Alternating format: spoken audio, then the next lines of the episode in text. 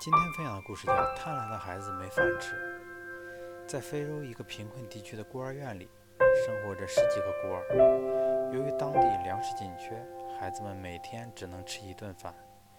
这样，每天管理人员把有限的一盆米饭端上来时，都告诉孩子们不要多吃多占，照顾一下别人。但饥饿的孩子们还是蜂拥而上，努力把自己的饭碗盛得满满的。只有一个孩子守规矩。每次都是先等别人把碗盛满后，他才去盛饭，而且他碗里的饭要比别人少很多。但管理人员发现，尽管这个孩子守规矩，可是每天只有他能吃饱饭。原来，由于他碗里的饭总比别人少，这样当其他孩子还没有吃完第一碗饭时，他已经开始盛第二碗；而当其他孩子再去盛第二碗得失者往往能够收获更多，贪婪自私者。